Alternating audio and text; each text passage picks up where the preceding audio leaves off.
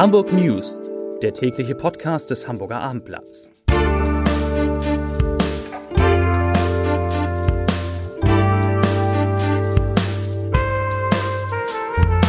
Moin, mein Name ist Lars Heider und heute geht es um den Amoklauf in Alsterdorf und schwere Vorwürfe der Staatsanwaltschaft gegen einen Mitarbeiter der Waffenbehörde. Weitere Themen. Hagenbeck freut sich über ein Eisbärenbaby. Spediteure kritisieren die Hafenpolitik und die Kunsthalle feiert das Jahr 1923. Dazu gleich mehr.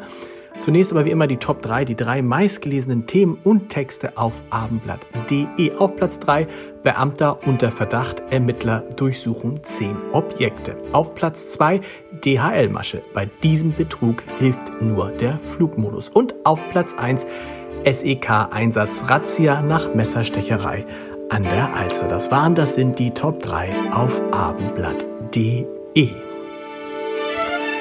Bei der Ampelkoalition kracht es mitunter gewaltig, vor allem in der Energiepolitik. Da sind die Hamburger Grünen für Ex-FDP-Chef Michael Kruse, seines Zeichens energiepolitischer Sprecher der Bundestagsfraktion der FDP, ein wichtiger Blitzableiter. Hintergrund seiner jüngsten Attacke das in die Jahre gekommene Kohlekraftwerk in Wedel, das weite Teile des Hamburger Westens mit Fernwärme versorgt, muss länger laufen als bisher vorgesehen. Demnach soll das Heizkraftwerk erst ab Anfang 2026 in den Reservebetrieb und erst im Herbst 2026 endgültig vom Netz gehen. Bisher war vorgesehen, das sehr alte und als marode geltende Kraftwerk im Winter 2024 abzuschalten. Nach dem Amoklauf in einem Gotteshaus der Zeugen Jehovas in Alsterdorf mit acht Toten hat die Staatsanwaltschaft schwere Vorwürfe gegen einen Mitarbeiter der Waffenbehörde erhoben und zehn Durchsuchungsbeschlüsse vollstreckt. Es gebe zureichende tatsächliche Anhaltspunkte für den Verdacht der fahrlässigen Tötung in sechs Fällen sowie der fahrlässigen Körperverletzung im Amt in 14 Fällen. Das teilte die Ermittlungsbehörde heute mit. Der Mitarbeiter soll Warnungen vor dem Amoktäter Philipp F nicht weitergeleitet haben. So habe er ein Schreiben aus dem familiären Umfeld des Amokläufers, das am 24. Januar bei der Behörde eingegangen war, nicht ordnungsgemäß bearbeitet. Dadurch habe es der zuständige Sachgebietsleiter versäumt, weitere Informationen einzuholen und Philipp Fs Schusswaffe nebst Munition sicherzustellen. Stattdessen habe er lediglich eine unangekündigte Aufbewahrungskontrolle der Schusswaffe angeordnet. Die Polizei zu der die Waffenbehörde gehört, hatte zuvor gegen den Beamten ermittelt und ein Disziplinarverfahren eröffnet. Der Mitarbeiter sei umgehend von seinen Aufgaben entbunden worden und auf eine noch mit der Personalabteilung abzustimmende Funktion umgesetzt worden, heißt es.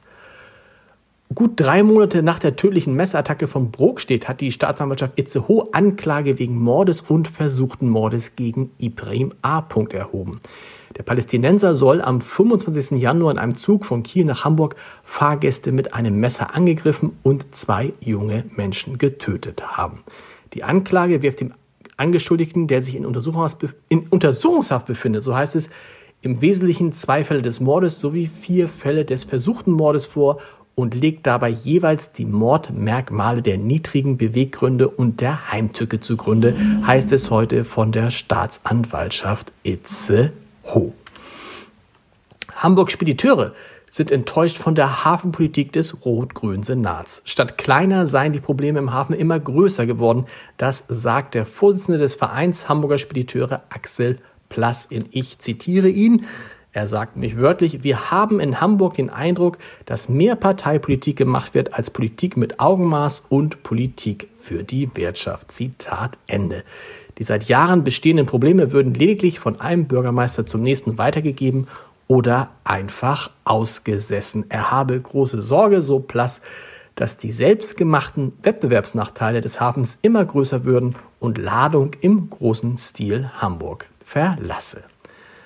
Zum 100. Geburtstag der Freunde der Kunsthalle würdigt eben diese Hamburger Kunsthalle ihren bedeutendsten Förderverein mit einer Ausstellung. Rund 60 Gemälde Skulpturen und Werke auf Papier, die um 1923 entstanden, geben Einblick in das Kunstschaffen, die Gesellschaft und Geschichte Deutschlands und Hamburgs eben in diesem Jahr. Bis zum 24. September sind Werke unter anderem von Otto Dix, äh, Wassili Kadinsky, Ernst Ludwig Kirchner, Käthe Kollwitz und Anita Reh in den Sammlungsrundgang Klassische Moderne eingefügt. Sie setzen Schlaglichter auf eine schillernde Zeit. 1923 gilt bis heute als Schicksalsjahr für Deutschland. Zu einem ganz anderen, zu einem positiven Schicksal. Im Tierpark Hagenbeck ist ein Eisbärenjunges zur Welt gekommen. Das Tier sei Mitte Dezember 2022 von Eisbären Victoria geboren worden. Das hat der Tierpark erst heute mitgeteilt. Die Mutter, die selbst auch 2002 im Tierpark das Licht der Welt erblickt hatte, kümmere sich sehr liebevoll um ihr Neugeborenes. Zum Geschlecht des Tieres machte der Tierpark keine Angaben und noch sind Mutter und Kind von den Besuchern abgeschirmt. Demnächst soll aber ein Monitor am Eisbärengehege installiert werden, damit die Besucher einen Blick auf die beiden im Innenbereich der Anlage erhaschen können. Das klingt vielversprechend. Und ich wünsche Ihnen jetzt einen schönen Feierabend. Natürlich habe ich noch einen Podcast-Tipp für Sie. Denn in unserem Podcast Wie jetzt habe ich mit Dieter Lenzen, dem ehemaligen Präsidenten der Universität Hamburg, darüber gesprochen, ob Kinder ihren Eltern eigentlich etwas schulden. Ganz interessante Antworten. Hören Sie mal rein unter www.abendblatt.de slash podcast und wir, wir hören uns morgen wieder mit den Hamburg News um 17 Uhr. Bis dahin. Tschüss.